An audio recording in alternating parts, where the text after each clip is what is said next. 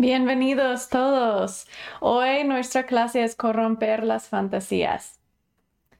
Ah, soy Misty Sánchez. Soy terapeuta y directora de Hilleman Center. Hilleman Center es un centro, una clínica de terapia que ayuda a enseñar resiliencia, a sanar trauma relacional, sanar adicción y sanar y borrar vergüenza tóxica. Esta clase esta noche es parte de un programa que dura un año. Ahorita estamos en etapa 2 de los tres etapas, entonces estamos en el mero medio del programa ahorita. La clase esta noche de corromper las fantasías es uno muy importante, así que bienvenidos todos. Todos que están aquí en vivo, por favor pongan en el chat yo o de dónde son para que pueda ver quién y quién están aquí. Los que están mirando este video ya grabado, bienvenidos igual. Tenemos clases en vivo cada martes a las 8 pm, así que si desean ver una clase en vivo y están mirando esto grabado, pueden venir el siguiente martes a las 8 pm. Vamos a empezar con una oración este Hillman Center no es patrocinado por ninguna, ninguna religión específica. Así que cuando oran van a escuchar muchas diferentes maneras de orar y eso está bien. Estás hablando con tu poder superior. Así que como sea que hablas con él, está bien. Pedimos a Javier que si podría ofrecer nuestra primera oración. Gracias Javier por estar aquí y voy a dar el tiempo a ti. Gracias, Misty. Buenas noches a todos.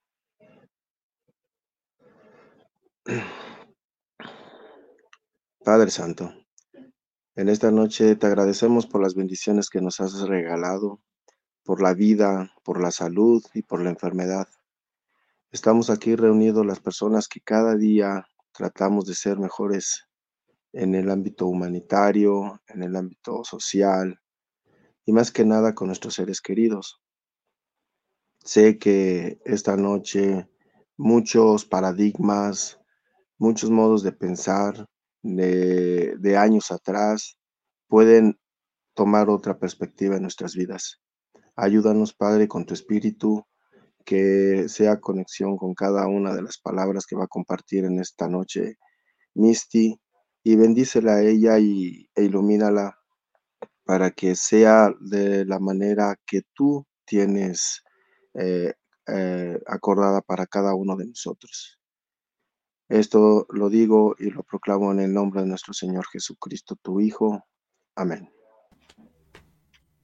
Amén. Muchas gracias, Javier. Ok, la clase de esta noche, como ya les dije, corromper las fantasías. La clase de la semana pasada era reglas de resiliencia.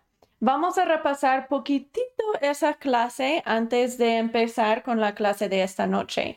La semana pasada les di tarea y su tarea era de escribir sus rituales y escribir sus reglas de resiliencia que van a combatir esos rituales.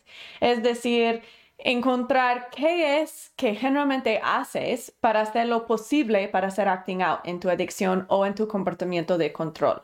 Por favor, escribe en el chat cómo les fue su tarea. Escribe qué hicieron, um, cómo les fue, si tuvieron dificultades o preguntas o dudas. Ahora es el tiempo preguntar. Escribe en el chat para que les pueda ayudar. Hola Dani, mm, me hace muy feliz semi verte, verte por el chat. Ok, entonces la tarea, para darles un ejemplo, um, si Pueden hacerlo, como dije, para sus adicciones o para comportamientos de control. Si yo tengo un comportamiento de control que grito a menudo a mi esposo y estoy como pique, pique, pique y es algo que reconozco y quiero cambiar, voy a mirar, ok, ¿qué son los rituales? ¿Qué son las cosas? Que lo hace posible o probable que voy a picarle o gritarle. Entonces digo, pues, ¿dónde estoy? Cuando generalmente le grito. ¿Qué estoy haciendo? ¿Cómo me siento? ¿Qué estoy usando o haciendo? ¿Con quién estoy? ¿Qué tiempo del día es? ¿Qué pasó mero antes? todo de esas cosas y vamos a ver qué son. Quizás um, generalmente es ya en la tarde, cuando estoy cansada y ya no aguanto más. Uh, y generalmente es después que los niños ya regresaron de la escuela, después de la cena, ya estoy agotada. Um, quizás generalmente estoy sola con él en la recámara. Quizás um, generalmente él está haciendo algo que me provoca sentir frustrada o vergüenza tóxica. Entonces voy a ver todas las cosas que estoy haciendo o que estoy sintiendo y voy a poner reglas de resiliencia para evitar eso. Entonces, si ya sé que por las tardes, después de la cena y después de todo, voy a estar agotada y cansada, puedo poner una regla de, de resiliencia que no hablo con mi esposo sobre las cosas que me están molestando hasta la mañana. Quizás eso es una regla que quiero decir, de que ya sé que lo voy a gritar si lo hablo en la noche cuando estoy cansada. Por eso puedo escribirlo y para que no se me olvida, ¿verdad? Y luego el siguiente día en la mañana le puedo hablar. Quizás es tan simple así, pero quizás tengo una listota de bien hartas cosas. Igual quiero ver lo que son sus rituales y reglas de resiliencia que ustedes pusieron. Hola Miguel, buenas noches. Gracias. Para repasar, voy a seguir repasando esa clase mientras que ustedes ponen sus tareas que en sus comentarios, pues de su tarea que hicieron. Ok, aprendimos que tener una adicción es como tener un cáncer. Por decir, cuando tenemos cáncer, Ah, el cáncer vive en nuestro cuerpo para siempre. Los doctores no dicen estás sanada o curada de tu cáncer, sino dicen tu cáncer está en remisión. Las células de cáncer casi siempre se quedan ahí, ¿verdad? Unas tantas. Y es probable que van a regresar y ese cáncer va a regresar a ser activo otra vez. Entonces uno tiene que vivir diferente cuando tienen cáncer o cuando tienen diabetes o cuando tienen algo así, tienen como de su salud físico, tenemos que vivir diferente. Y esa como entendemos, ¿verdad? Porque es nuestro ser físico, pero cuando es nuestra mente a veces se nos hace difícil ver que es lo mismo. Adicción cambia nuestro cerebro cambia cómo funciona. Desafortunadamente esa conexión de adicción nunca sale, siempre está. Ya cuando tuviste una adicción, eras un adicto, siempre el resto de tu vida vas a ser un adicto o una adicta. Vas a ser un adicto en recuperación. Y queremos que sea recuperación real, ¿verdad? No solamente aguantándose, no solamente white knuckling. Aprendimos esa hace dos semanas que queremos tener los pasos reales para que no solamente estamos parando el comportamiento de la adicción, sino estamos en realidad sanándolo, sanando y en realidad en recuperación, no solamente aguantándonos. Parte de esa recuperación es escribir y vivir esas reglas de resiliencia. Y otra parte, se recuerdan, hay ocho pasos. Um, el otro parte es algo que vamos a aprender hoy, que es corromper las fantasías súper importante corromper las fantasías. Hola Cristian, bienvenida. Voy a poner otra vez la imagen. Las reglas de resiliencia es cuando estamos dispuestos a meter, ok, vamos a ser realistas, somos humanos.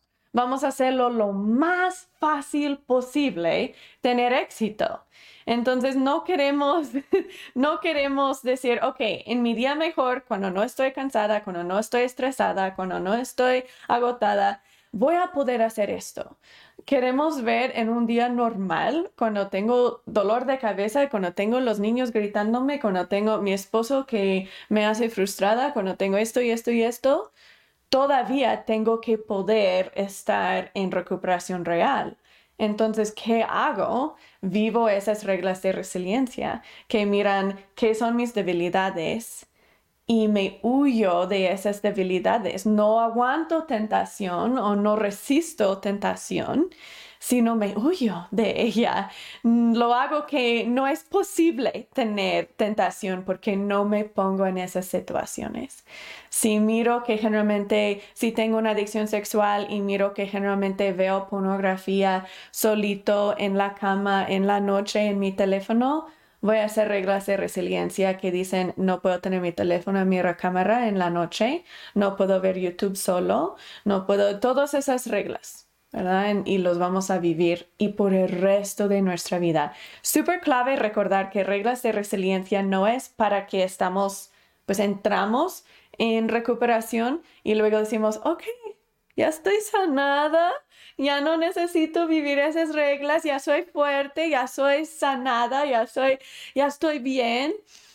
Vivimos esas reglas de resiliencia el resto de nuestra vida. Y a veces pensamos, ay, caray, eso va a ser horrible. Nunca voy a poder divertirme, nunca voy a poder relajarme, nunca voy a poder...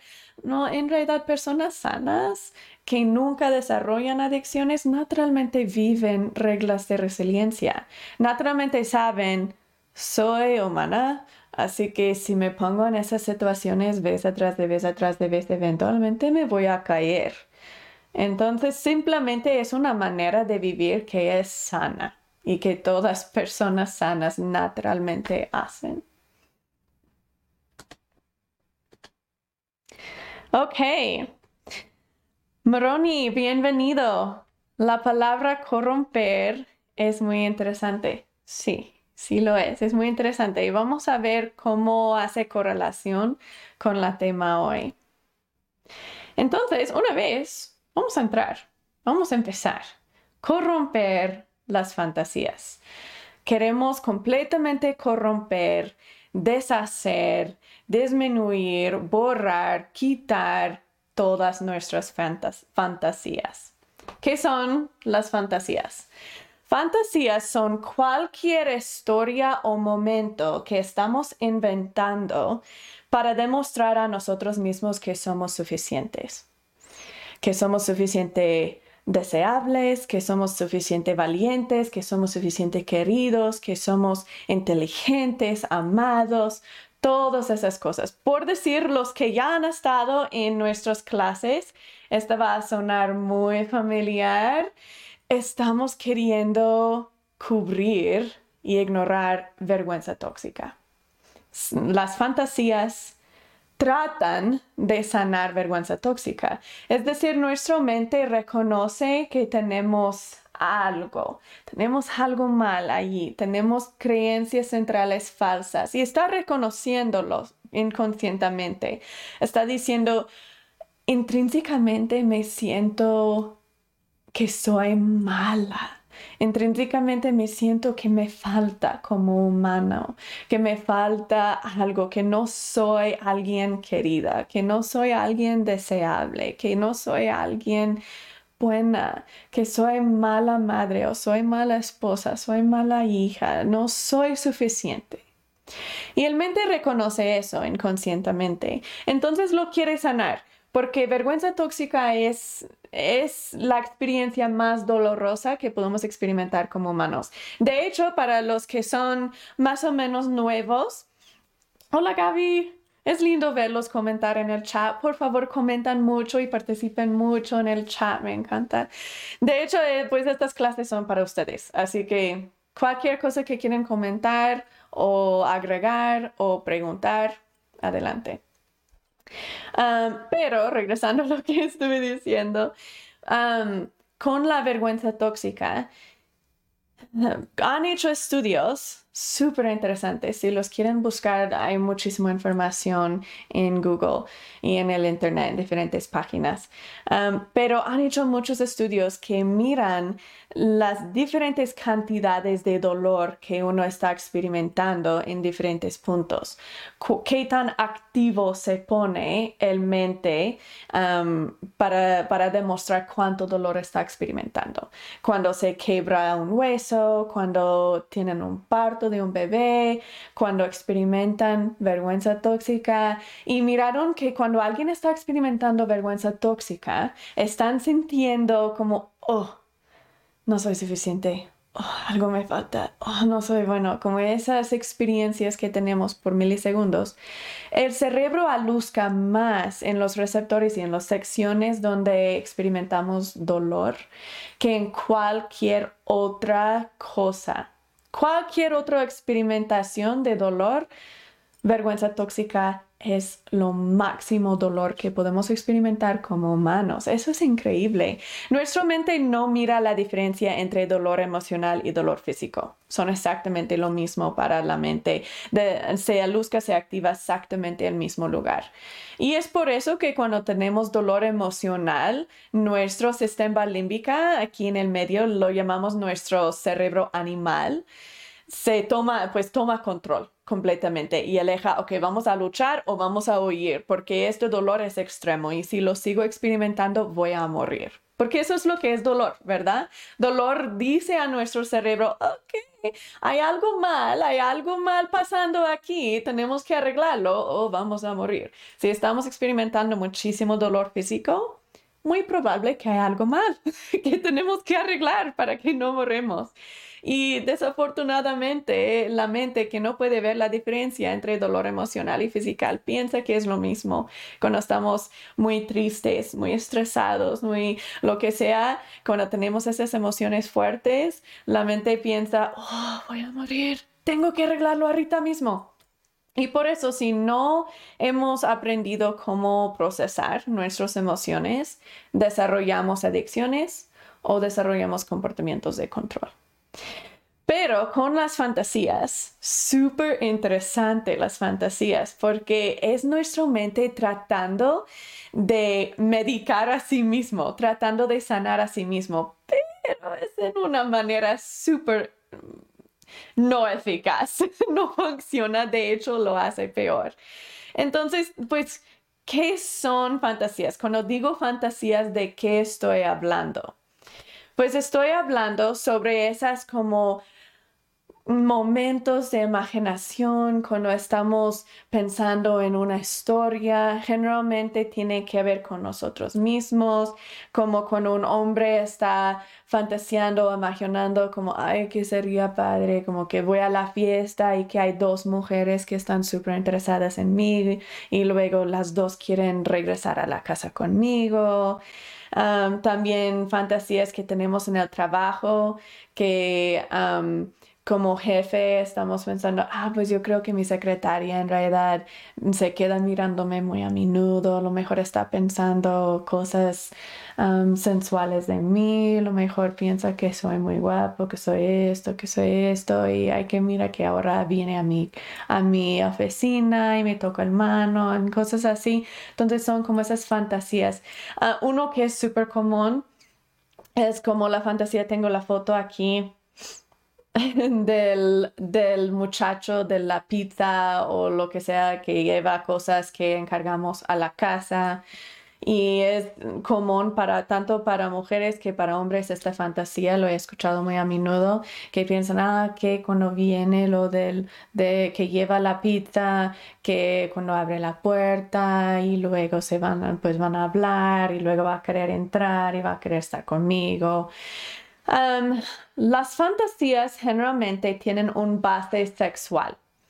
La razón es porque, déjame, ajá, sí. la razón que tienen un base sexual es que sexo es la cosa como más íntimo, más la conexión más fuerte y pura que se puede hacer con otra persona.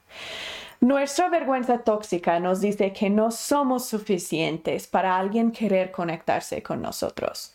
Entonces, para demostrar al cerebro, mira, sí somos suficientes, hasta que hay gentes que quieren conectar con nosotros y no solamente conectar, sino conectar sexualmente, la manera más potente e íntima de conectarse. Quieren conectarse conmigo en esa manera. Entonces, claro que sí, soy suficiente. Claro que sí, soy deseable. Si alguien no solamente quiere conectarse conmigo y hablar por un rato y conocerme, sino quieren tener relaciones conmigo o que me ven como alguien sexy o algo así. Entonces, esa es la razón que generalmente nuestra mente brinca a las cosas sexuales. No es porque somos groseros Y no es porque nos falta morales o carácter, sino es porque nuestra mente es es desesperadamente tratando de encontrar algo que demuestra que nuestra vergüenza tóxica no es real. Entonces, inmediatamente brinca a esa manera súper potente. Um, cuando digo que el base generalmente es sexual, muchas mujeres dicen, oh, ok, entonces yo no tengo fantasías, porque yo nunca pienso en que, ay, que este hombre que, que quiere tener relaciones conmigo, que algún día cuando salgo y que me habla y así, y yo no pienso así, ¿verdad? Entonces dicen, no, pues yo no tengo fantasías. Pero lo que no reconocen es que las fantasías que sí tienen, tienen un base sexual, pero la manera sensual es más conectándose emocionalmente que conectándose físicamente. Entonces todavía es un base de conexión, pero no termina con sexo, sino termina con una conexión muy fuerte emocional. Déjame darles un ejemplo. Un ejemplo de una fantasía muy común para mujeres es, voy a poner la imagen aquí. Um, es como esta imagen del príncipe azul con Cinderella, que el príncipe azul viene y rescata a la mujer. Igual cuando digo ese ejemplo, muchas mujeres dicen, no, yo tampoco no lo soy porque yo soy mujer fuerte, no necesito ningún hombre salvarme. Pero cuando miramos a las fantasías que tienen, eso es exactamente lo que están esperando y lo que están queriendo que alguien hace. Um, un ejemplo específico común es que um, una mujer quizás su esposo ya no le hace mucho caso, no le habla, no se conectan emocionalmente, dura muchas horas en el trabajo, cuando sí está en casa solo quiere ver el partido y dormir y ya, y está muy sola. Entonces empieza a fantasizar a veces sobre ay, sería lindo si como, ¿qué tal si me voy a la tienda y luego hay un hombre allí que, que me empieza a hablar y que piensa que soy chistosa y que soy, que le gusta hablar conmigo, le interesa hablar conmigo y luego regreso a la tienda y otra vez está ahí otro día y que podemos hablar y, y empezar a ser amigos. Y luego él se da cuenta que en realidad me ama mucho porque soy tan interesante y soy tan deseable como amiga y que luego resulta que me, me profesa su amor algún día, que dice, ay, que en realidad te amo y siempre te he amado. Esas fantasías, aunque no terminan en sexo, terminan en como una conexión muy fuerte emocional, todavía son fantasías, todavía tienen un base sensual, porque estamos todavía queriendo conectar en una manera muy íntima, aunque la manera es emocionalmente en cambio de físicamente. ¿Eso hace sentido? Si no hace sentido, pónganlo en el chat y les doy más ejemplos. Pero ya reconociendo esos ejemplos, um, creo que podemos empezar a reconocer que en realidad la mayoría de nosotros tenemos fantasías. La mayoría de nosotros fantaseamos. Y vamos, en esta clase vamos a aprender por qué eso es malo, ¿Qué hace a nuestro cerebro? Está cambiando cómo nuestro cerebro funciona y está haciéndolo imposible utilizar la vulnerabilidad, que es una manera sana para conectarnos. Vamos a aprender sobre por qué y cómo quitarlo, cómo pararlo. Entonces, antes de eso voy a compartir un breve video de unos segundos con ustedes. Este video es muy chistoso, pero demuestra un ejemplo de una fantasía y demuestra en una manera muy potente qué tan ridículo que son nuestras fantasías cuando lo decimos en voz alto. Suena completamente ridículo, pero en nuestra mente pues hace sentido y es súper, súper probable que podría pasar, ¿verdad? Voy a poner el video para que lo ven.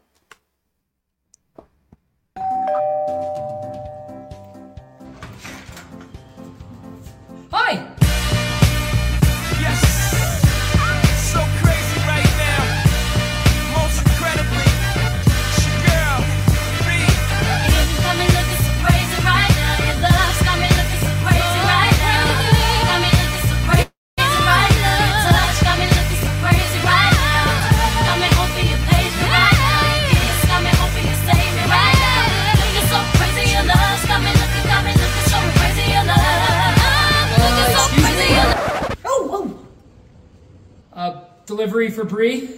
yes! delivery for Bree. Ooh, hot. The, the pizza, not you. I mean, not that you're not hot. You are gorgeous. I date you. Looks good. Just like you. Okay.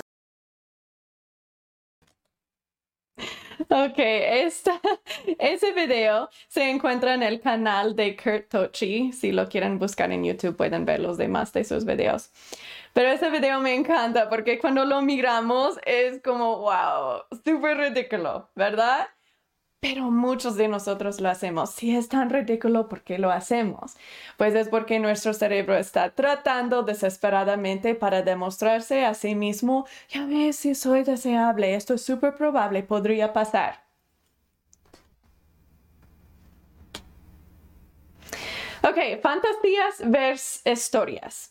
Tengo esta pregunta a menudo con clientes que dicen, pues soy un, yo escribo libros o yo escribo canciones o yo lo que sea, hago cosas creativas. ¿Qué es la diferencia entre una fantasía y mi escribiendo una historia?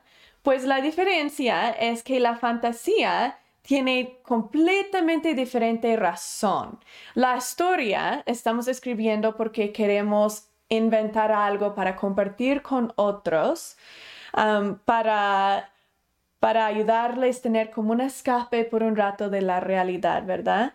Ah, para enseñar algo o para ayudar a tener diversión por un rato o lo que sea. Las fantasías tienen un base sexual, si sea físico o emocional. Generalmente involucran a nosotros. Estamos como pensando, ok, yo, esto va a pasar a mí, podría pasar a mí, o cosas como situaciones alrededor de nosotros. No estamos inventando todo de otro mundo o otros seres o, cosas así que no tienen nada que ver con nosotros. Entonces, tiene que ver con nosotros generalmente y tiene un base sexual generalmente y el propósito es demostrar a nosotros mismos que nuestra vergüenza tóxica no es real. Las historias no, las historias no tienen ese propósito. Y las fantasías no son hechos para compartir. Generalmente no compartimos nuestras fantasías, son nuestro como secreto en nuestra mente para solo nosotros. Si tienen preguntas en la diferencia, pongan en el chat y explico mejor. Ok, los principios de las fantasías. Estas cuatro cosas nos explica exactamente qué son las fantasías y su propósito para nuestra mente. Uno, las fantasías son un intento de reparar un sentido dañado de autoestima. Por decir, está tratando de reparar nuestra vergüenza tóxica.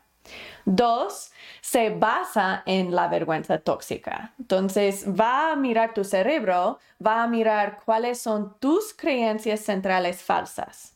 Esas frases que te dices, como, como ya ves, no soy deseable, ya ves, no me quieren, ya ves, soy demasiado tímido, no piensan que soy chistosa, ya ves, soy, soy fea, soy gorda, soy, no soy como el hombre que todos miran como un don Juan que puede hablar muy suavemente con las mujeres, no soy buena esposa, no soy buen, buen padre, todas esas frases que que lógicamente sabemos que son falsos, pero inconscientemente los estamos diciendo a nosotros mismos muy a menudo. Esas se llaman creencias centrales falsas. Y está tratando de combatir creencias centrales falsas súper específicas.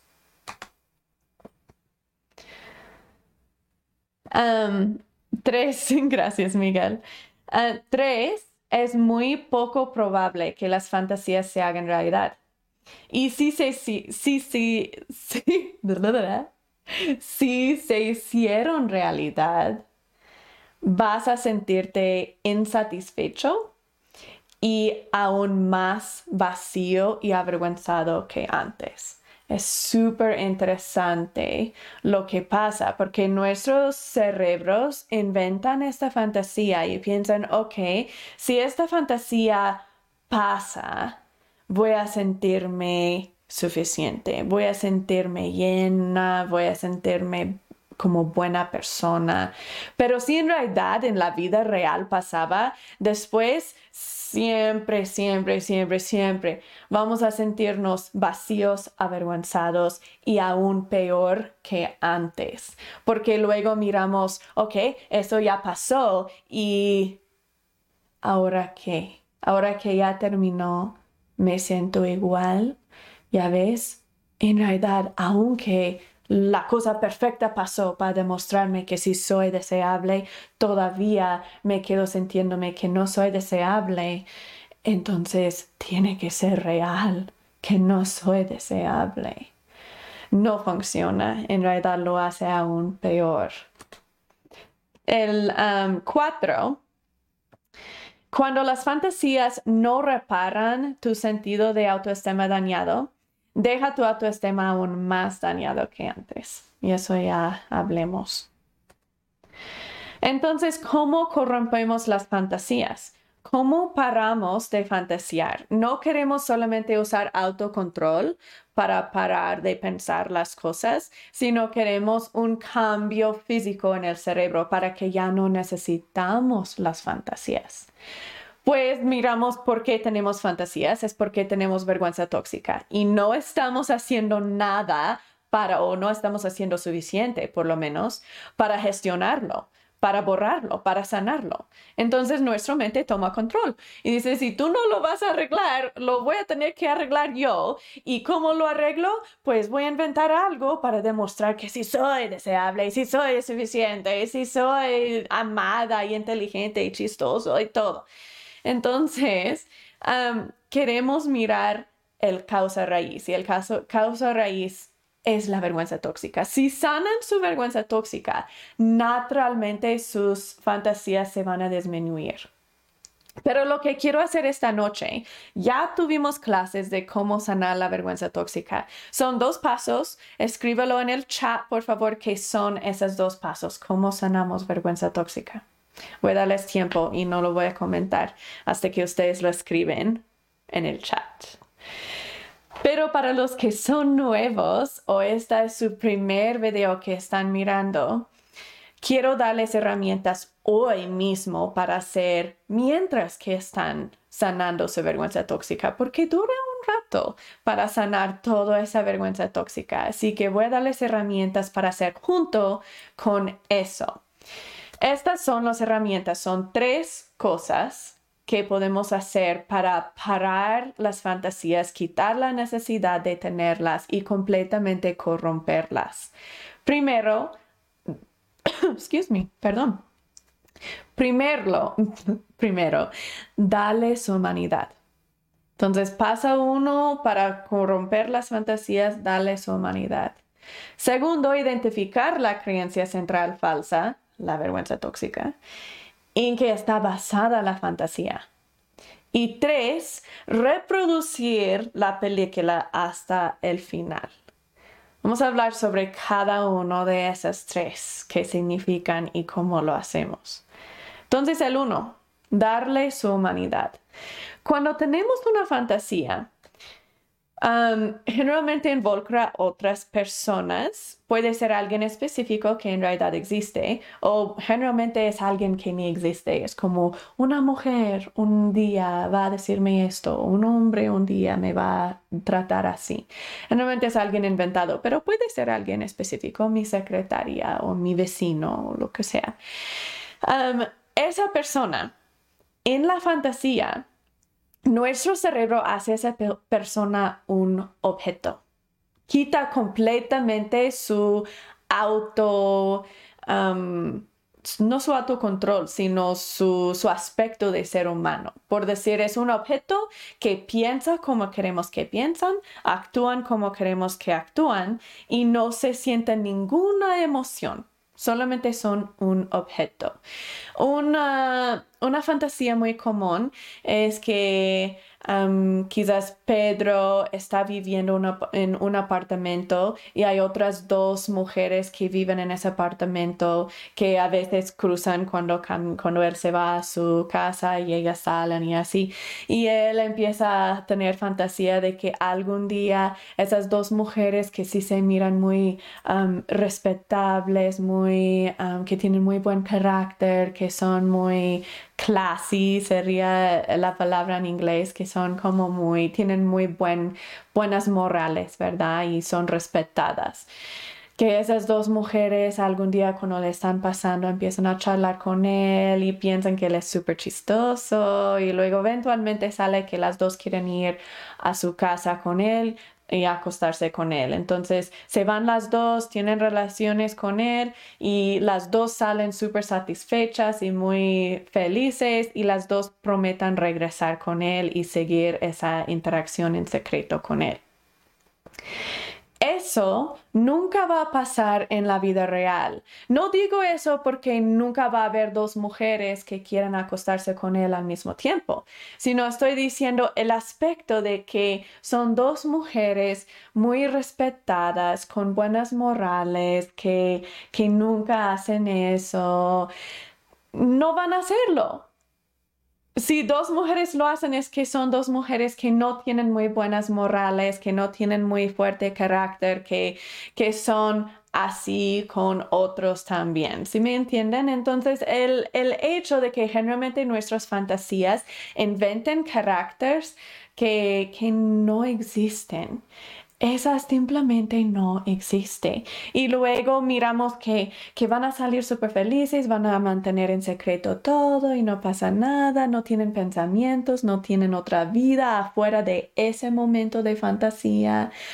Esa es locura, son humanas. En la vida real, si eso pasaba, mm, él no puede controlar que quedan en secreto lo que está pasando, él no puede controlar cómo se sienten después y todo él, lo hace, él los hace completamente, pues, objetos, no son reales. También en las fantasías que son muy comunes con mujeres, el hombre en su fantasía es el hombre ideal es el hombre perfecto, nunca se enoja, nunca se frustra, trata a sus hijos de ella increíble siempre, nunca se molesta con ellos, siempre los habla bien. Y no existe, no hay ningún hombre ni persona, no solamente porque es hombre, no hay ninguna persona así. Personas se frustran, personas se enojan, personas se ponen tristes y molestos y tienen sus propias emociones. Cuando tenemos estas fantasías, completamente quitamos su emoción y decimos, no, siempre es así, es muy buen hombre, nunca se enoja conmigo, nunca me grita. Si me grita es que inmediatamente después lo arregla y así, y simplemente no es real, es un objeto. Entonces, para empezar a corromper las fantasías, el primer paso es darle su humanidad a las personas. Tenemos que encontrar la fantasía, miramos la fantasía y decimos, ok, esta persona en mi fantasía, en la vida real, tendrán emociones, tendrán una familia, sería la hija de alguien. Esa mujer que estoy mirando caminar en el calle en su minifalda es la hija de alguien, es la hermana de alguien. ¿Tú vas a querer que gentes miran a tu hija así? ¿Tú vas a querer que gentes piensan de tu hermana así? No. Y esa mujer es la hija, la hermana, la amiga, la, la sobrina de alguien. Entonces, cuando empezamos a darnos cuenta, ok, ella no es un objeto, ella es una persona real que tiene familia, tiene papá, tiene pensamientos, tiene emociones. Eso es cuando nuestra mente puede empezar a frenar la fantasía y decir, oh, ok, esta fantasía no va a funcionar entonces. Si esta persona tiene emociones, no es probable que mi fantasía funcione. Paso 2. Ah, antes de seguir adelante, lo bueno que puse esa imagen para que no se me olvida. Hay que recordar que cada persona de quien estamos haciendo fantasías es un hijo o una hija de Dios.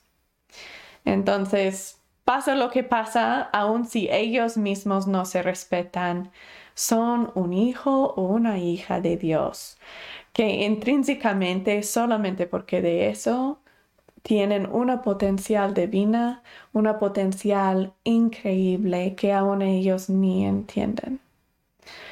Empieza a recordarte de eso y lo hace más fácil parar la fantasía.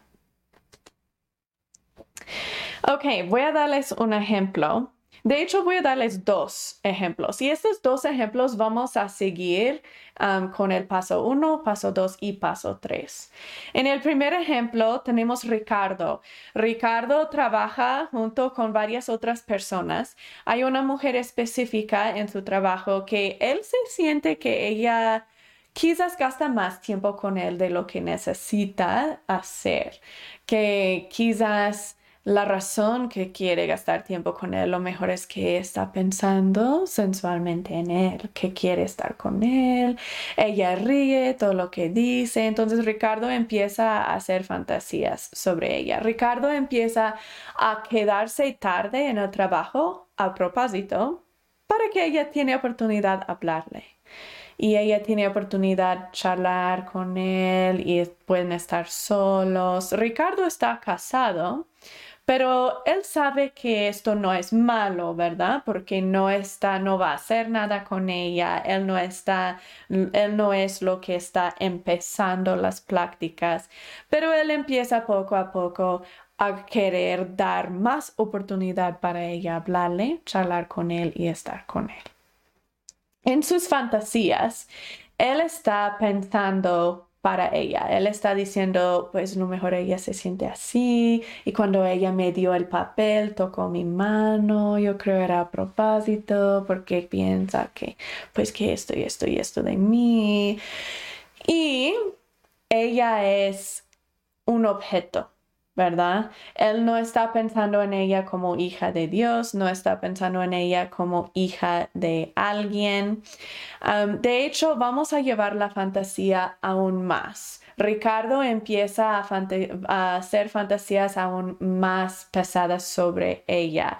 Tiene una fantasía que algún día se están quedando solitos en el trabajo y empiezan a hablar y ella está riendo de sus chistes y todo y él la invita a ir a, comer un helado con él y qué tal si ella dice que sí, luego en su fantasía salen a comer un helado y luego regresan a la casa de ella y tienen relación y luego después eh, que van a pues mantener como su secreto, ¿verdad? Y van a seguir la relación en secreto para que nadie sepa.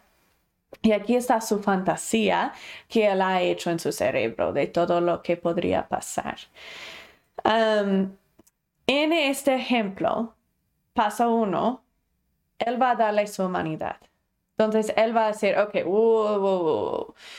ella no es un objeto, ella es una hija de Dios, ella es una hija de alguien. ¿Voy a creer que, alguien está pensando así de mi hija o de mi hermana? No.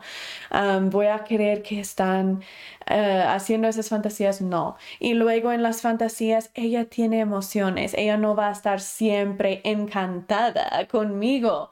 ¿Verdad? A veces, si en realidad esto pasaba y sigamos la relación y todo, eventualmente la vida se va a poner real y ella va a tener un día mala y va a estar en mal humor y no solo va a estar siempre, ay, Ricardo, eres increíble y te amo tanto, ¿verdad? Va a ser real algún día de que, ay, ni me hables o algo así que está corto con él. Ella es una persona real, no una fantasía que constantemente está, ¡ay, Ricardo! Oh", ¿Verdad? Ok, entonces eso es paso uno. Empezamos a pensar, darle su humanidad, darle su, su lugar, que es hija o hijo de Dios, hija o hijo de alguien aquí en la vida terrenal, y tiene emociones. La otro o el otro ejemplo que vamos a tener hoy es de una fantasía de una mujer. las fantasías de mujeres también pueden ser sexuales, pero estoy tratando de dar como dos diferentes perspectivas y generalmente la perspectiva de un hombre es muy físicamente sexual porque así es hecho su cerebro. Vamos a hablar más sobre eso en la clase que se llama el machismo y la damselia en, en aporos. ¿Sí se llama en español? hablamos más sobre las diferencias entre el cerebro de un hombre y el cerebro de una mujer. Esa clase me encanta. de hecho, esa clase es como al final del fase 3, pero voy a moverlo, voy a ponerlo más cerca porque quiero, quiero que tocamos ese punto de esa clase. Vamos a cambiarlo más pronto entonces, en este ejemplo vamos a hablar un poco más sobre el lado de generalmente cómo funciona el cerebro de una mujer que quiere conectarse emocionalmente primero y eso es como el base más fuerte para demostrar a su vergüenza tóxica, ya ves, soy suficiente porque este hombre quiere hablar conmigo, quiere conectar emocionalmente conmigo. En um, este ejemplo, María es una mamá soltera. Ella apenas salió de una relación um, muy fea, una relación muy dañina. Y ella se mudó a otra ciudad para como tener un nuevo empiezo. Y ella empieza a sentirse muy sola en, su nuevo hogar, en su nuevo lugar, porque no tiene familia, no tiene amigos, casi no conoce nadie en el área. Se siente sola empieza a tener fantasías que algún día un hombre um, van a caminar y ella va a cruzar camino con un hombre um, y va a hacerle hola y ella hola y así, ¿verdad? Y luego día tras día se cruzan, quizás él es un vecino y entonces ella lo mira a menudo y viceversa. Entonces empiezan a charlar un poco más y un poco más y luego algún día ella le dice, no, pues él, él le dice a ella, pues, ¿por qué te mudaste aquí? Pues es porque apenas salí de, mi, de una relación muy, ah, muy dañina y va a abrir con él y va a empezar a decirle todo lo que ha pasado y él le da mucha empatía y, y él la cuida emocionalmente y él dice, ay, de verdad lo siento tanto que esto te está pasando, aquí estoy por ti. Y él empieza a ir a llevar los niños con él a jugar por un rato para que ella tiene un descanso. Unos días él le, le lleva cena o le lleva pizza para que no tiene que cocinar, que empieza a cuidarla y protegerla. Y eso es su fantasía, ¿verdad? De que algún día quizás eso va a pasar, que mi vecino va a hacer eso y que me va a ver como alguien que merece estar protegida, alguien que merece tener ayuda y cuidado. En esta fantasía, ella necesita parar la fantasía porque la fantasía cambia cómo funciona nuestro cerebro, daña nuestro cerebro y no nos permite sanar vergüenza tóxica porque el mente dice, yo no tengo vergüenza tóxica porque ya ves, estas fantasías me sirven para decirme que no tengo vergüenza tóxica si soy suficiente porque esto sí podría pasar y lo mejor hay personas que se sientan así de mí. Entonces no es real que me siento sola porque me siento que no soy suficiente. Yo no era suficiente para mi marido, mi ex marido. Entonces no soy suficiente para nadie, lo mejor. Ok, entonces en esta, si va a parar su fantasía, va a decir, ok, vamos a dar la humanidad a este hombre. Primero, si un hombre era así, pues va a tener, va a tener emociones. Él va a tener una historia, va a tener ya su vida, quizás también tuvo otras relaciones, quizás también tiene sus hijos, quizás, quizás está casado ya, quizás tiene días muy malas y cómo reacciona y en realidad va a estar solo siempre, ay, yo te protejo y ay, protejo a tus hijos y no te preocupes, aquí estoy siempre por ti, como si, si tú eras el único parte de su vida. No, él también va a tener un trabajo, va a tener su propia casa, va a tener su propia vida, va a tener todas estas otras responsabilidades que también tiene que balancear. Tú no vas a ser su único ser en todo el mundo y su propósito no va a ser simplemente para darte todo. Entonces ahí darles humanidad. Ok, paso dos. Identificar la creencia central falsa, la vergüenza tóxica, en qué está basada tu vergüenza tóxica. Esta es mi preferido. Me encanta esta parte. Es como el parte que, que vamos a mirar la fantasía como si era una película. vamos a sentarnos y vamos a ver, ok, ¿qué está pasando en esta fantasía y por qué? Y vamos a tratar verlo como si era una telenovela. No sé si hay personas aquí que cuando miran una película están como, oh no, pues esa mujer se siente así, así, así, ay, con razón. O que dice, no, María si va a salir con, con José y si van a estar juntos al fin. Ya, ya supe. Y así están como ya pensando en la película mientras que lo están mirando, ¿verdad? Ya eligiendo que él se siente así y esta es su motivación y no, pero ¿por qué se puso el piano? ¿Y por qué? ¿Y qué era su motivación? Y así, pues yo soy muy así también mis hijos.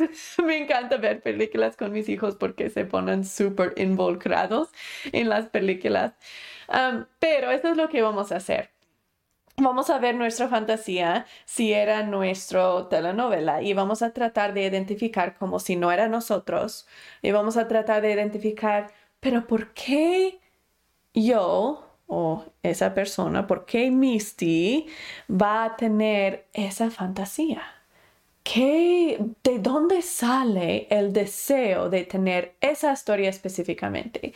Con nuestros ejemplos, ¿por qué María tuvo esa fantasía de un hombre que viene, le lleva cena, cuida a sus hijos, le escucha, le da abrazos cuando está triste, le manda un texto cada vez en cuando, oye, ¿cómo estás hoy? ¿Por qué ella tiene esa fantasía? En cambio de una fantasía de un hombre de pizzas que viene y es como, uy, hey bebé, ¿puedo entrar? Y ¿verdad? ¿Por qué? ¿Por qué tuvo esa fantasía y no la otra fantasía? ¿Qué es la motivación? Pues la motivación siempre es una creencia central falsa. Hay algo que nosotros mismos nos sentemos de nosotros mismos. La creencia central falsa. ¿Cómo encontramos creencias centrales falsas? ¿Se recuerdan? El formato de procesar. Pongan yo en el chat si ya han llenado el formato de procesar y pudieron identificar por lo menos una creencia central falsa. Generalmente tenemos muchas, pero generalmente tienen como el mismo tema. Eh, unos ejemplos, voy a darles unos ejemplos de creencias centrales falsas. Esta aquí es una lista de muchas creencias centrales falsas comunes. Cosas como um, no soy especial, no, um, yo soy enojón o um, soy inferior que los demás, o soy gordo, soy feo, soy orejona, soy tímida, soy, no soy creativo, soy mal padre, soy todo, todas esas frases que intrínsecamente nos sentemos son creencias centrales falsas.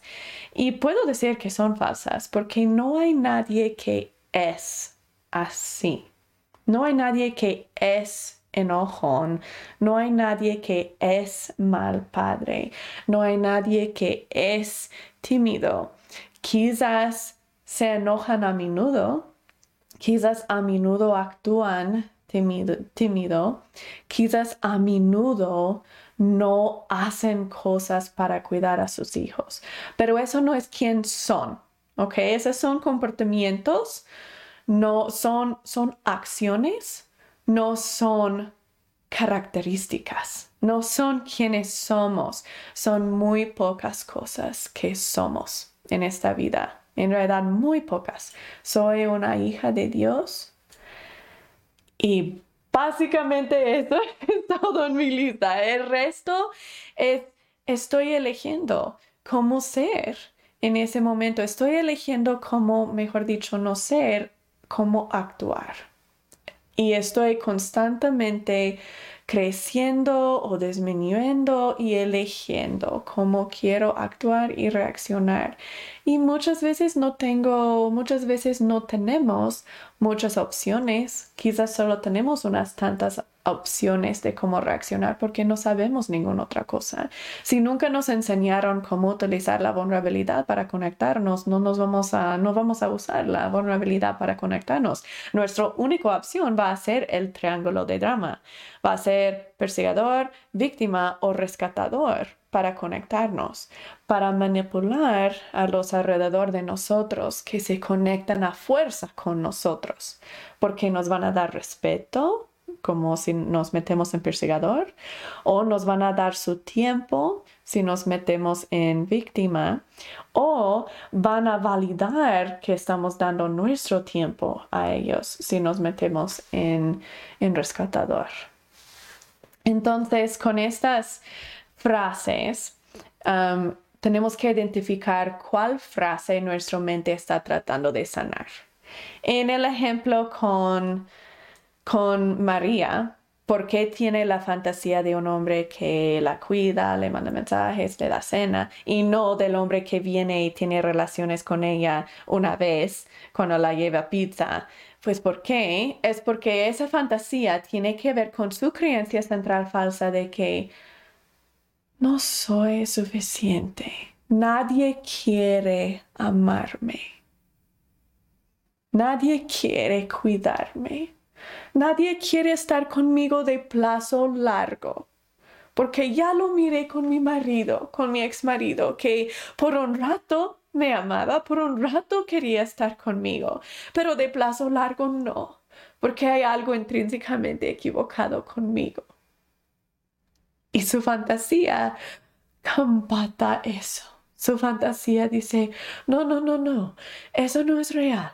No tienes esa vergüenza tóxica porque, mira, es muy probable que hay un hombre que sí quiere amarte de plazo largo y que sí quiere cuidarte y quiere estar allí por ti de plazo largo. Ok. Ahora, aquí es la Oh, Javier, muy bien. Has llenado un formato de procesar. Súper bien. ¿Quieres convertir, Javier, una creencia central falsa que has encontrado al llenar formatos de procesar? Llegamos a esa ¿y por qué, por qué, por qué, por qué? Ahí es nuestra creencia central falsa. ¿Y puedes compartir con nosotros lo que encontraste una vez cuando habías llenado un formato de procesar? Ok, les pregunté hace un rato qué son los dos pasos para sanar vergüenza tóxica. Aquí están. Reemplazar la creencia central falsa con la verdad. Y dos, usar la vulnerabilidad. La vulnerabilidad es la manera sana para conectarnos. Básicamente, súper brevemente, porque ya hemos hecho clases de la vulnerabilidad, la vulnerabilidad es que vas a procesar tus emociones ¿Por qué me siento así? Pues qué me siento y por qué me siento así. Y vas a procesar las emociones de los demás. ¿Por qué se sienten así y qué se sienten? Y luego vas a reaccionar. Entonces, si tu hijo te está gritando, está haciendo un barinche, en cambio de solo mm, reaccionar, esa de lucha o huida, ese es nuestro cerebro animal, sistema límbica, solamente reaccionando. Vamos a utilizar la corteza prefrontal y vamos a decir, ok, ¿cómo me hace sentir esto que él me está gritando? ¿Y por qué me hace sentir así? ¿Y cómo se siente él? ¿Y por qué? Antes de que reacciono. Cuando él me grita, me hace sentir vergüenza tóxica porque me hace sentir que me falta como mamá, que él actúa así y en público y él actúa así tan mal creado no me gusta por nada esa frase, pero ¿por qué actúa así? Es porque me falta a mí algo como mamá. Hice algo mal y no le enseñé y no le eduqué y ahorita en este mismo momento ni sé qué hacer como mamá para hacerle parar de actuar así. Y ahora todos alrededor ya lo saben que también soy mala madre. También ya saben lo que yo ya supe. Por eso porque de esa vergüenza tóxica voy a reaccionar y voy a empujar la vergüenza tóxica en él y voy a decir, mira, esto no es mi problema, ¿eh? no es porque yo tengo vergüenza tóxica, es porque tú eres mal hijo. ¿Cómo actúas así? ¿Por qué te atreves a actuar así? Mm, es que, es que me haces tener que gritarte o no me haces caso. Cosas así de que diciendo básicamente, tú eres mal hijo porque no me, no me obedeces. Eso es no pensar, no procesar, ¿verdad? Solo reaccionar. Pero cuando procesamos y decimos, ok, yo me siento súper molesta, me siento estresada, me siento enojada, frustrada, pero no tiene nada que ver con él. No tiene nada que ver con el hecho de que él está teniendo un berrinche, sino tiene que ver con mi vergüenza tóxica, que estoy desesperada, desesperadamente diciendo, ay, ¿cómo le hago parar? No sé qué hacer y se ve que yo soy mala madre. Entonces no tiene nada que ver con él. Puedo respirar y reconocer, me estoy, estoy sintiendo vergüenza tóxica. Luego proceso cómo se siente él. ¿Qué se siente y por qué? ¿Por qué está reaccionando así? No es porque es mal hijo o mal creado o lo que sea. Tiene emociones, es un humano. Tiene emociones, está actuando por alguna razón. No es decir que lo justificamos, sino es lo entendemos. ¿Por qué está actuando así? Quizás está súper frustrado porque no puede hacer pantalla cuando quiere. Ya le dijimos que no puede jugar más en la pantalla y se está enojando y todo. Pero en el base de eso viene mucho miedo, que no puede controlar su mundo. Entonces se pone con miedo y pánico. Si no puedo controlar nada, ¿cómo voy a asegurar que estoy seguro en mi vida? Por eso quiero controlarlo, quiero tener lo que quiero tener en el momento que lo quiero tener. Muchas veces el base de eso es miedo. Ok, um, Javier dice, querer que era una persona poco o creí que era una persona poco valorado y me sentía que no era suficiente para una pareja y el resultado en el formato es que era una persona llena de miedos. Javier, gracias por compartir. Y el formato de procesar allí pudiste encontrar eso súper bien hecho. Esa creencia central falsa diciendo, no soy una persona de valor, no soy alguien deseado. Esa súper bien hecho. Tengo, también mencionaste allí que, que tienes miedos. Tienes miedo de estar solo, tienes miedo de no ser suficiente, tienes miedo de fallar, tienes miedo de estar abandonado, tienes miedo de otra vez vas a dañarlos y te van a dejar. Y otra vez va a ser todo tu culpa. Gracias por compartir. Con esas creencias centrales falsas que sabes que tienes, Javier, Ahora puedes empezar a mirar tus fantasías y súper probable que esas fantasías están basados en esas vergüenzas tóxicas.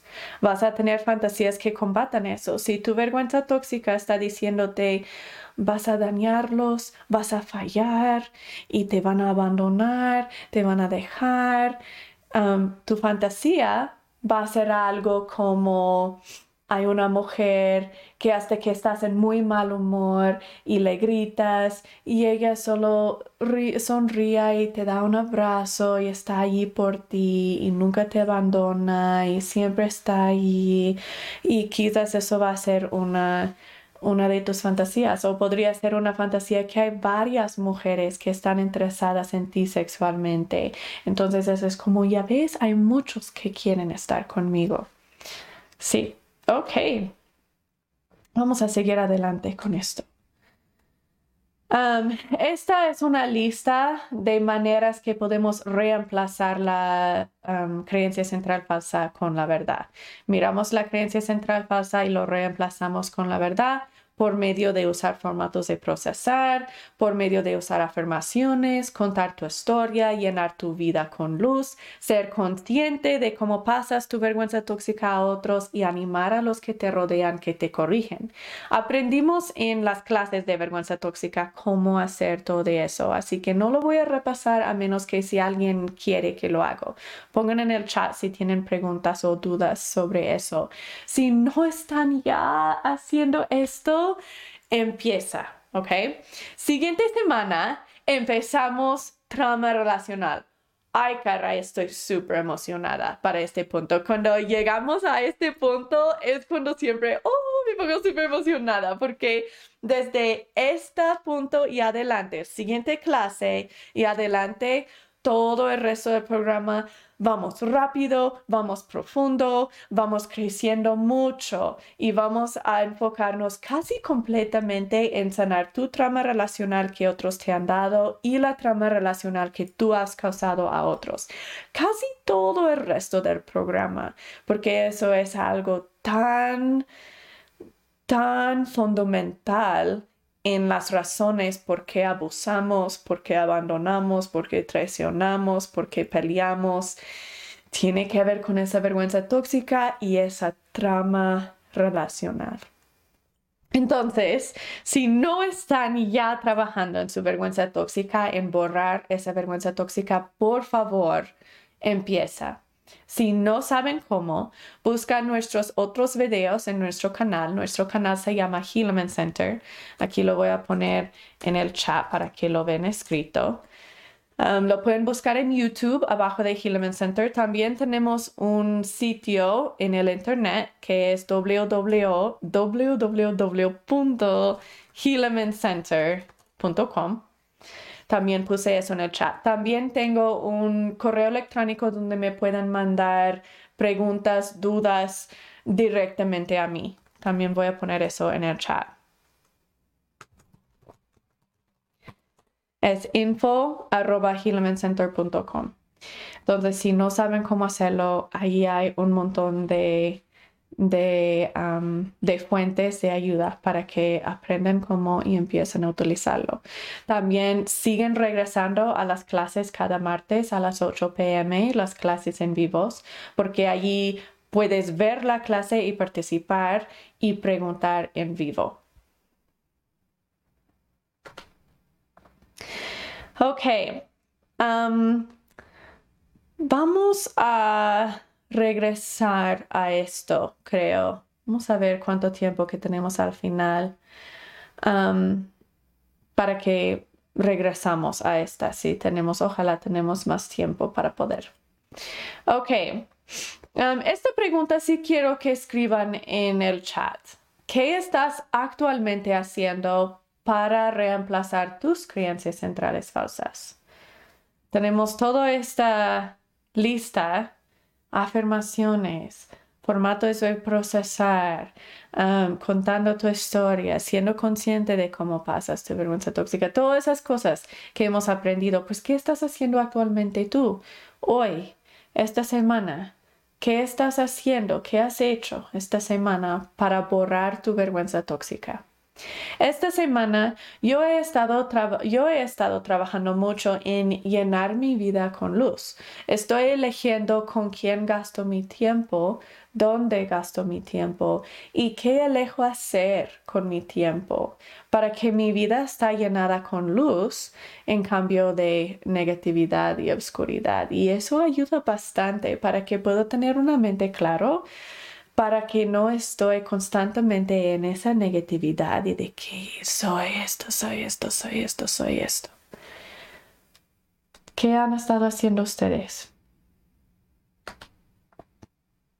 De nada, Javier. Gracias por decir gracias.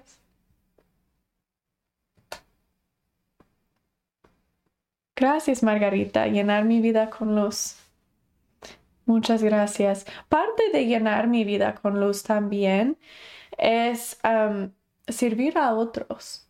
No queremos servir a otros con el propósito de ignorar a nuestras emociones, cuando estoy sirviendo a otro para evitar procesar cómo yo me siento y que necesito yo, esa no es sano, esa es rescatador, ¿verdad? Pero cuando estoy activamente procesando mis emociones, Sirviendo a otros es increíble porque te ayuda a quitarte de esa yo, yo, yo, yo, yo, yo, empezar a desarrollar empatía y vulnerabilidad para que puedas empezar a ver los demás y practicar procesar por ellos. Servir a otros es increíble lo que hace para la ansiedad y depresión y trama relacional y vergüenza tóxica. Muy increíble. Gaby, yo utilizo afirmaciones. Gracias. ¿Qué es una afirmación que estás utilizando? ¿Qué es uno que está funcionando para ti?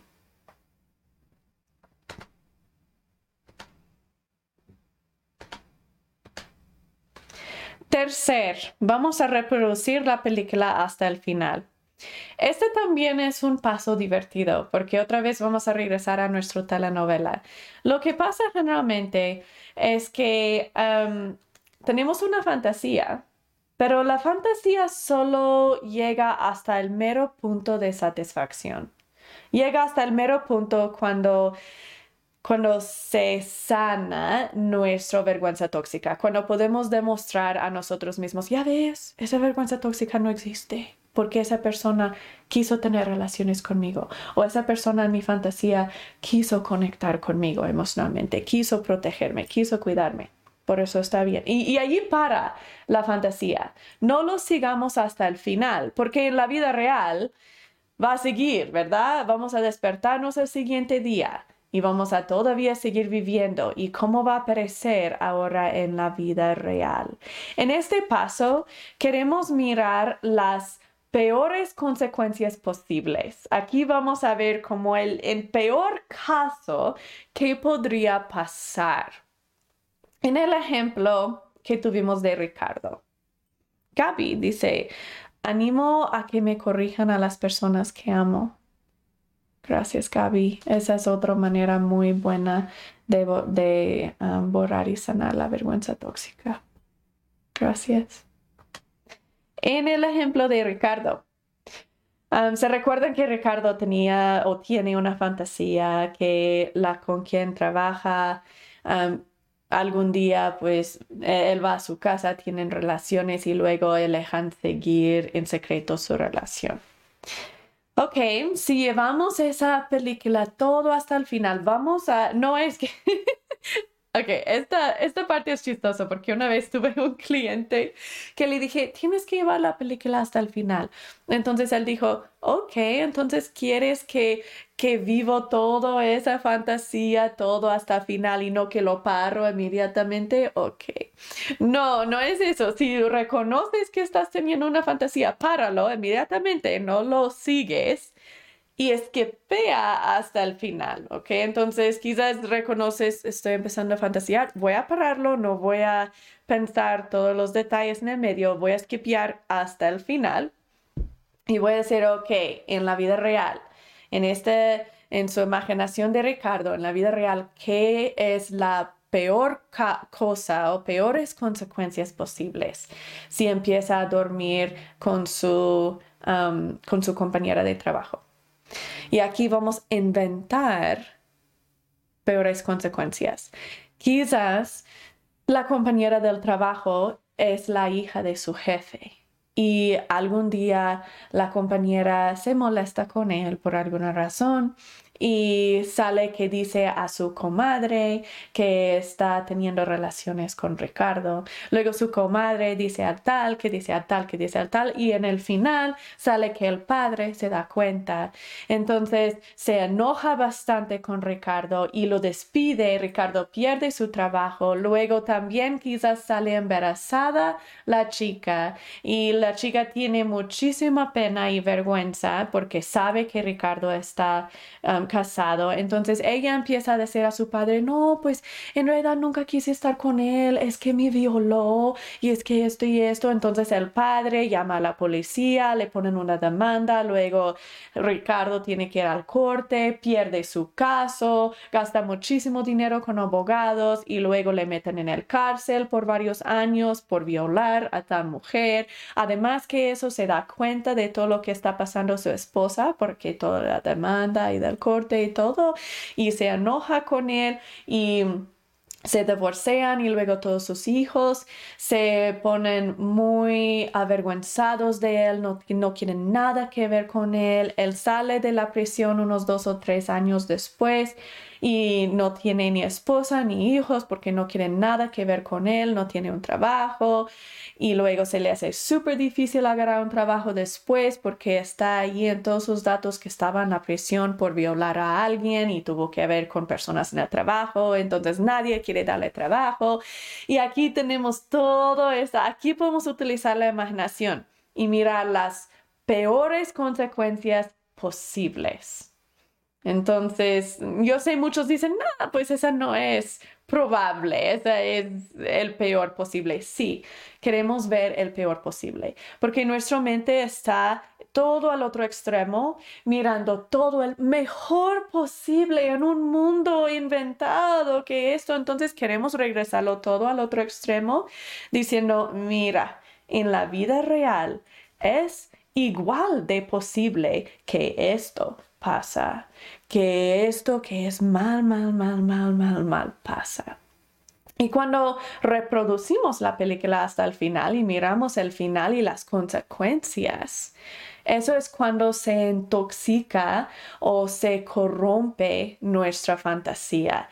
En inglés se dice taint, tainted, que es completamente corrompido. La fantasía ya no da placer ya no da, ya no es atractivo por nada la fantasía. Porque ya hemos dado humanidad a esa persona, esa persona tiene emociones, tiene su propia vida, es la hija de alguien.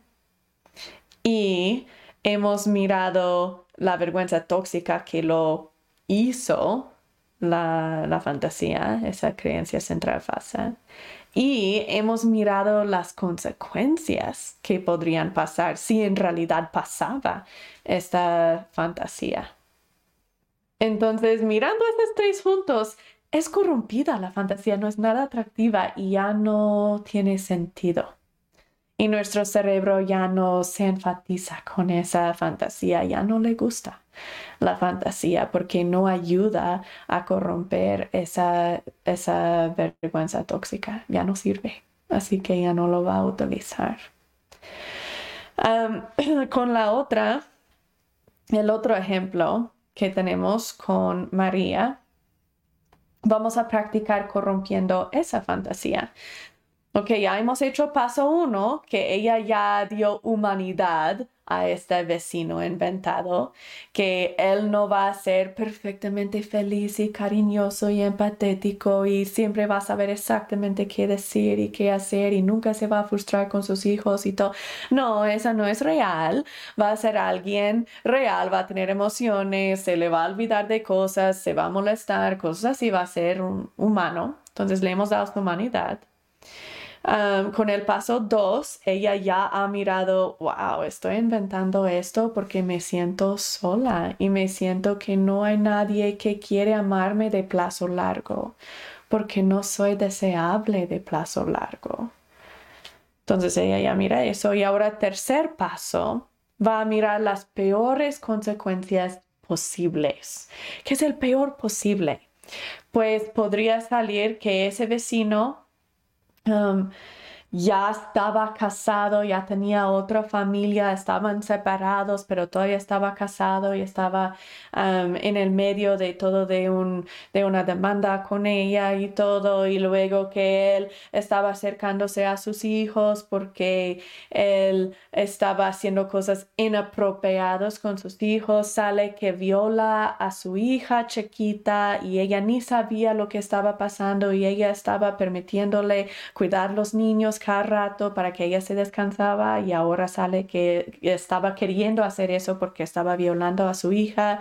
Luego que su hija salió violada, entonces su hija se pone muy deprimida y por años después tiene problemas en saber cómo procesar sus emociones y cómo sanar esa trama.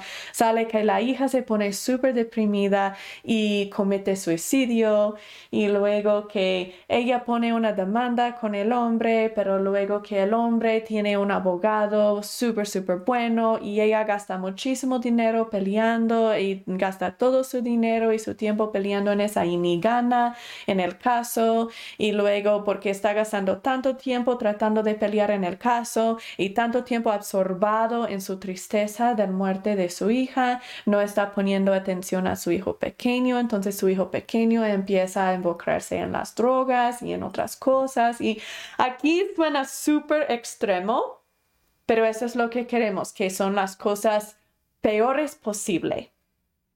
Y cuando miramos en realidad qué podría pasar en peor, caso, empieza a corromperse la fantasía y no tiene mucho atracción. Ok, para terminar la clase, quiero hablarles sobre la regla de dos segundos. Ya hemos hablado sobre esto en varias otras clases, tenemos una regla que se llama la regla de dos segundos. Esto es cuando estamos viviendo en la vida real um, y si sea que somos hombre o mujer y miramos a alguien del sexo opuesto que no está vestido apropiadamente o uh, propagandas en el calle o películas o música o lo que sea que es sensual porque nuestro mundo en hoy día es súper sensual súper difícil ser un hombre en este mundo y difícil ser una mujer en este hombre pero admiro y respeto tanto a los hombres porque ya es muy difícil tenemos una regla de dos segundos para ayudarnos a reconocer cuando estamos empezando a fantasear.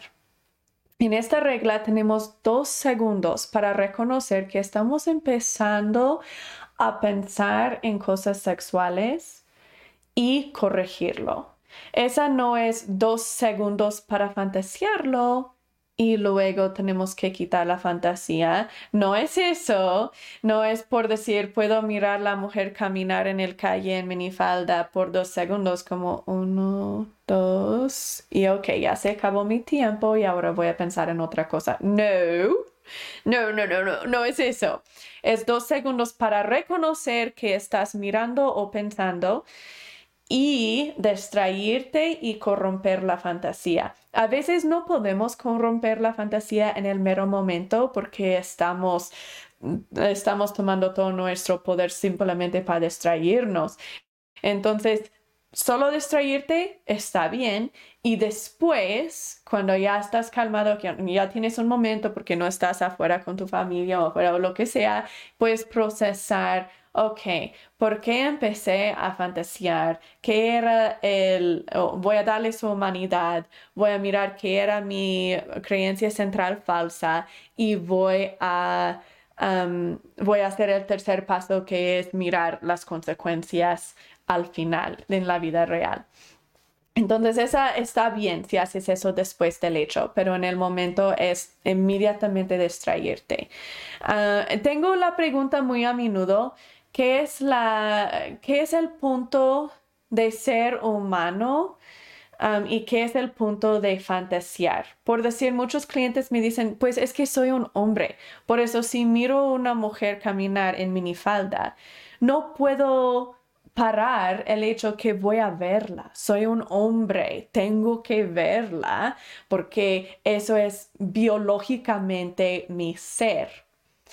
No, biológicamente tu ser sí es reconocer algo sensual, reconocer, ok, ella es atractiva, ella está vestida inapropiadamente y sí es biológico que, que vas a querer mirar o vas a querer pensar cosas, pero esa es tu parte animal en tu cerebro. Sí es parte de tu cerebro. No estoy diciendo que, que no es parte de tu cerebro, sí lo es.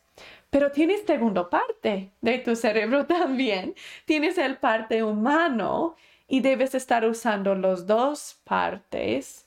el parte animal que reconoce, que reconoce, ¡uh, chica bonita! Y el parte del mente que dice, no, Estoy casado, ella es hija de Dios, ella es hijo de otro hombre, no me interesa pensar, no me interesa ver si se agacha, no me interesa como esas cosas. Hay el parte humano de nuestro cerebro que empieza a procesar y queremos usar los dos al mismo tiempo. Entonces, si es normal reconocer, ok, hay una chica bonita, pero no la voy a ver. Y eso es un hombre real que reconoce, ok, eso es pornografía, no la voy a ver. Tiene minifalda, no la voy a ver. Y voy a distraerme en otra cosa para que ni lo estoy pensando. Voy a voltearme voy a hablar con mi hijo. Oye, mi hijo, ay, qué bonito pelota que traes. Ah, déjame ver. o voy a distraerme con una canción. Voy a hacer, Ok, empezar a cantar en mi mente una canción. Esa es un hombre real. Y sí es muy posible y sí se hace, pero requiere práctica. Con práctica, práctica, práctica se puede lograr la regla de dos segundos. Y esa es una regla que es lo que es el normal y la expectación para todos hombres y mujeres, que estamos reconociendo que hay un hombre atractivo, pero no lo voy a ver y no lo quiero ver y voy a distraerme en otra cosa.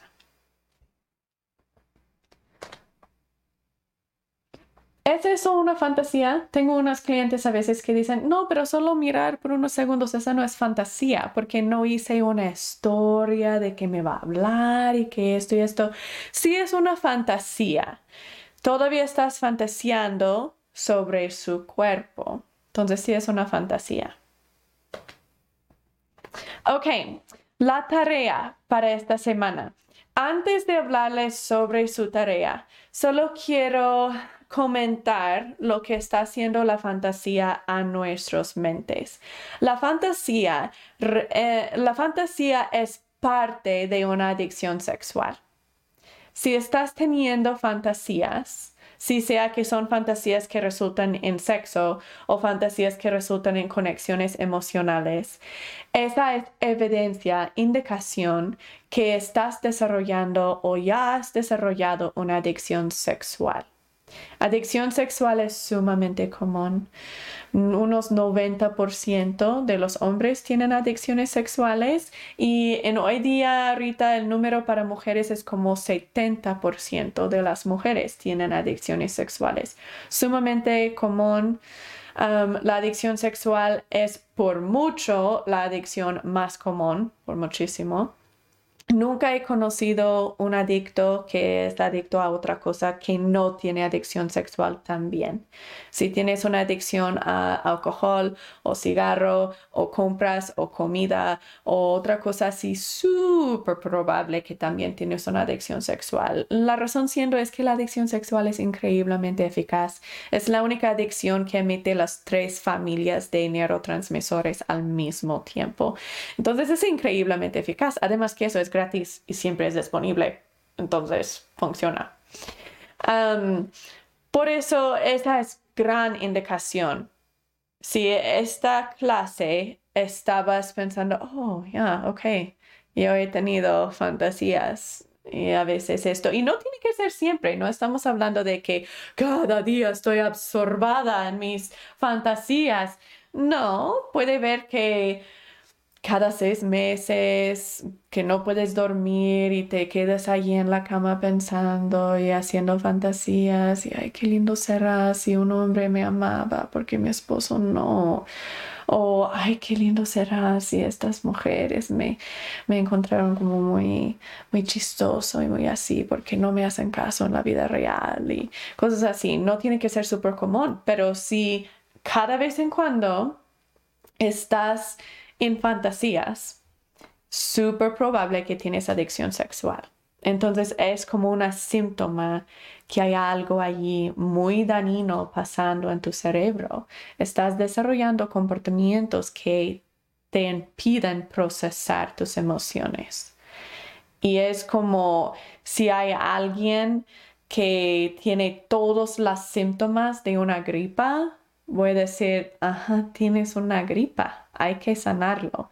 Si tienes fantasías, eso es como un fiebre súper, súper, súper fuerte, súper probable que haya algo mal pasando, súper probable que tienes esa adicción sexual. Así que hay que sanarlo para que puedas empezar a en realidad sanar tu vergüenza tóxica y en realidad empezar a conectarte con ti mismo en una manera sana y con los demás en una manera sana para que tu cerebro funcione a la manera que debe funcionar. Lo que pasa con la fantasía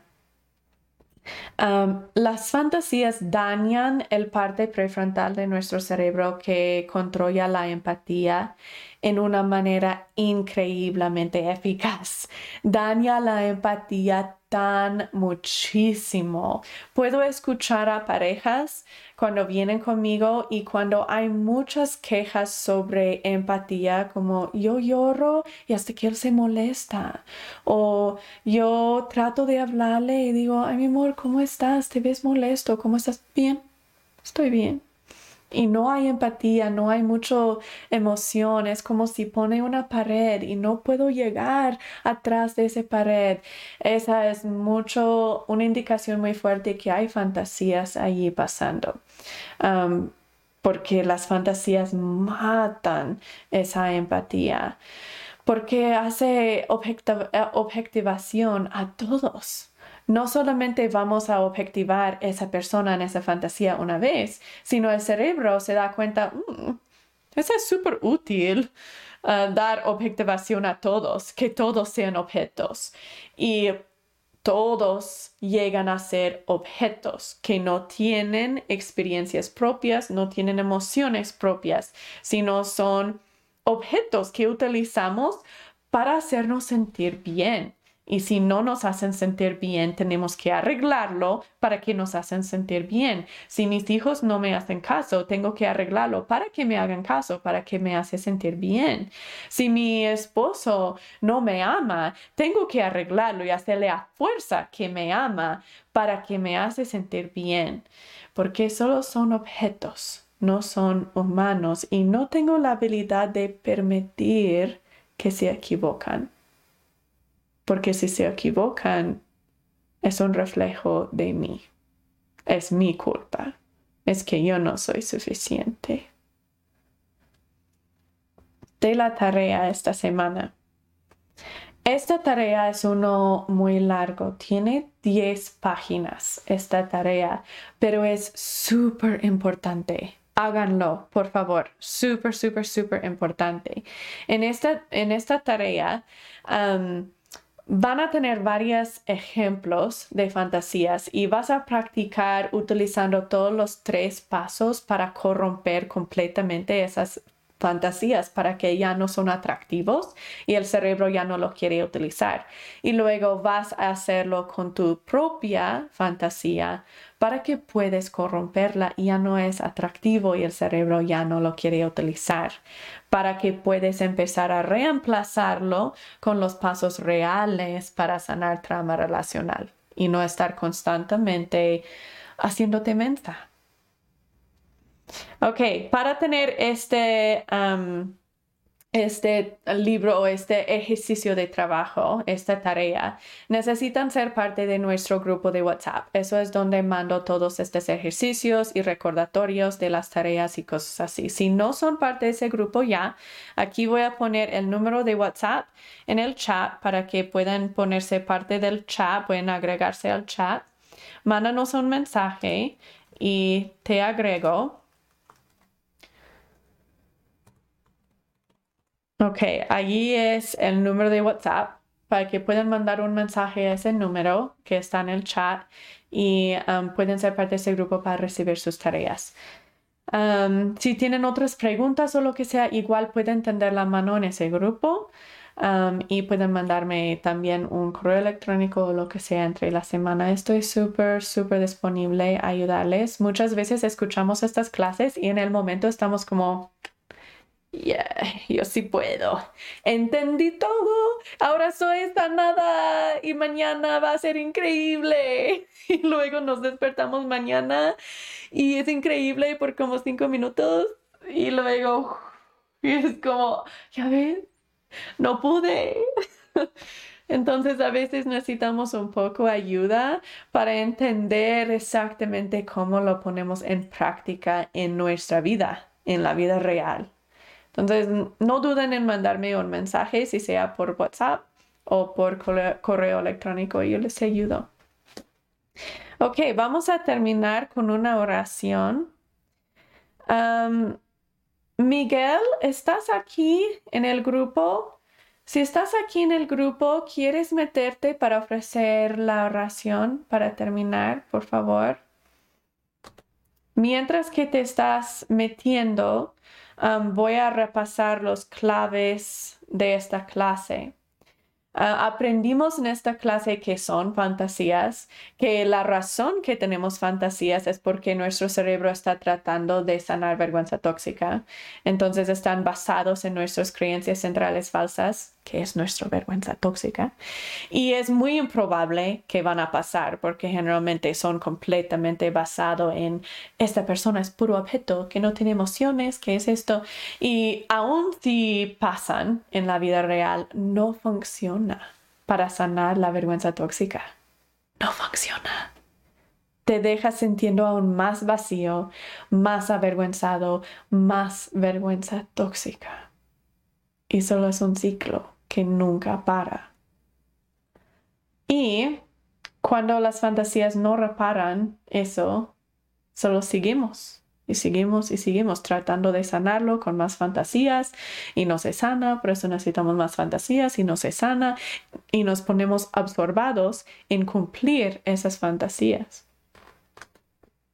Y aprendimos los tres claves para corromper las fantasías, para que ya no son atractivos es darle su humanidad a las personas en la fantasía. Son la hija o hijo de alguien, tienen emociones, no son perfectos, no piensan exactamente lo que tú quieres que piensen. Dos, identificar que tu creencia central falsa es lo que está haciendo, es lo que está desarrollando esa fantasía. Es porque tienes una creencia central falsa que tu cerebro está tratando de sanar, porque te está doliendo. Y el paso tres es reproducir la película hasta el final. Esquipea hasta el final y mira las consecuencias peores que podrían pasar si en realidad esa fantasía se hizo realidad.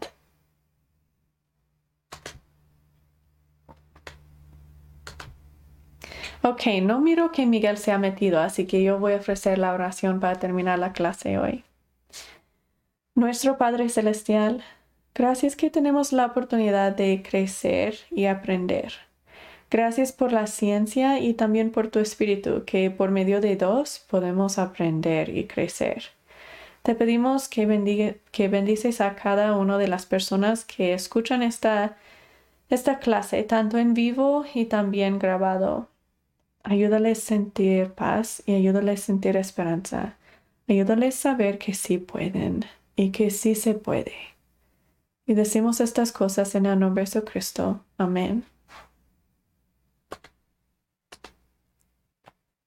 Ok, voy a dejar la clase abierto por unos cinco minutos para que si tienen preguntas o dudas o lo que sea, si tiene que ver con esta clase o la clase anterior o con otro tema o con algo que no tiene nada que ver con este tema, lo que sea, pueden utilizar el tiempo ahorita para escribir esas preguntas y esas dudas en el chat y les contesto.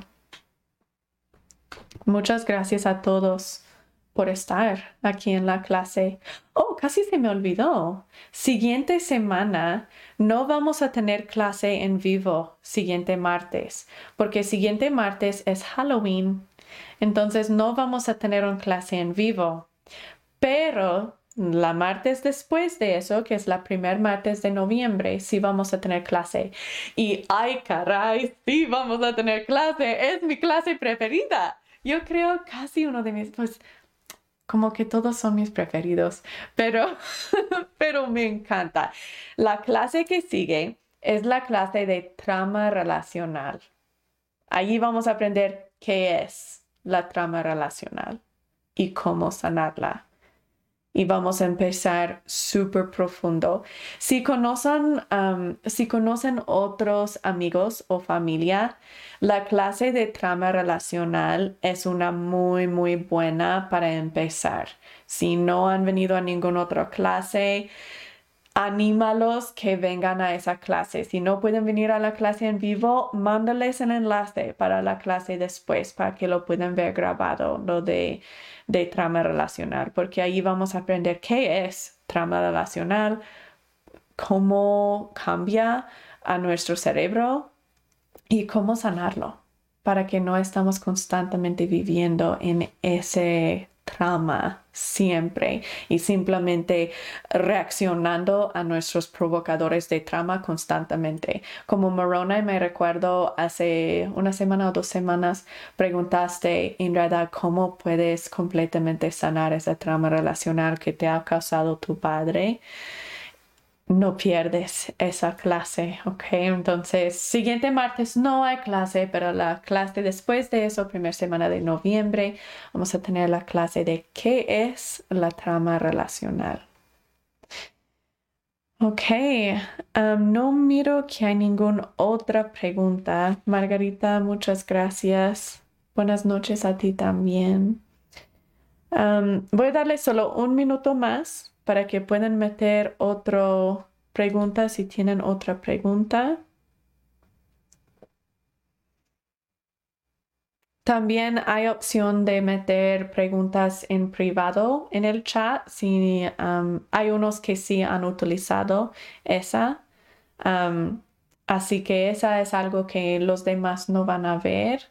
Ah, y si preguntas algo por medio del chat privado, no voy a comentar tu nombre, ¿ok? Ah, porque hay veces que queremos algo, queremos preguntar algo en privado. Hola Raquel, muchas gracias por comentar y gracias por estar en la clase hoy.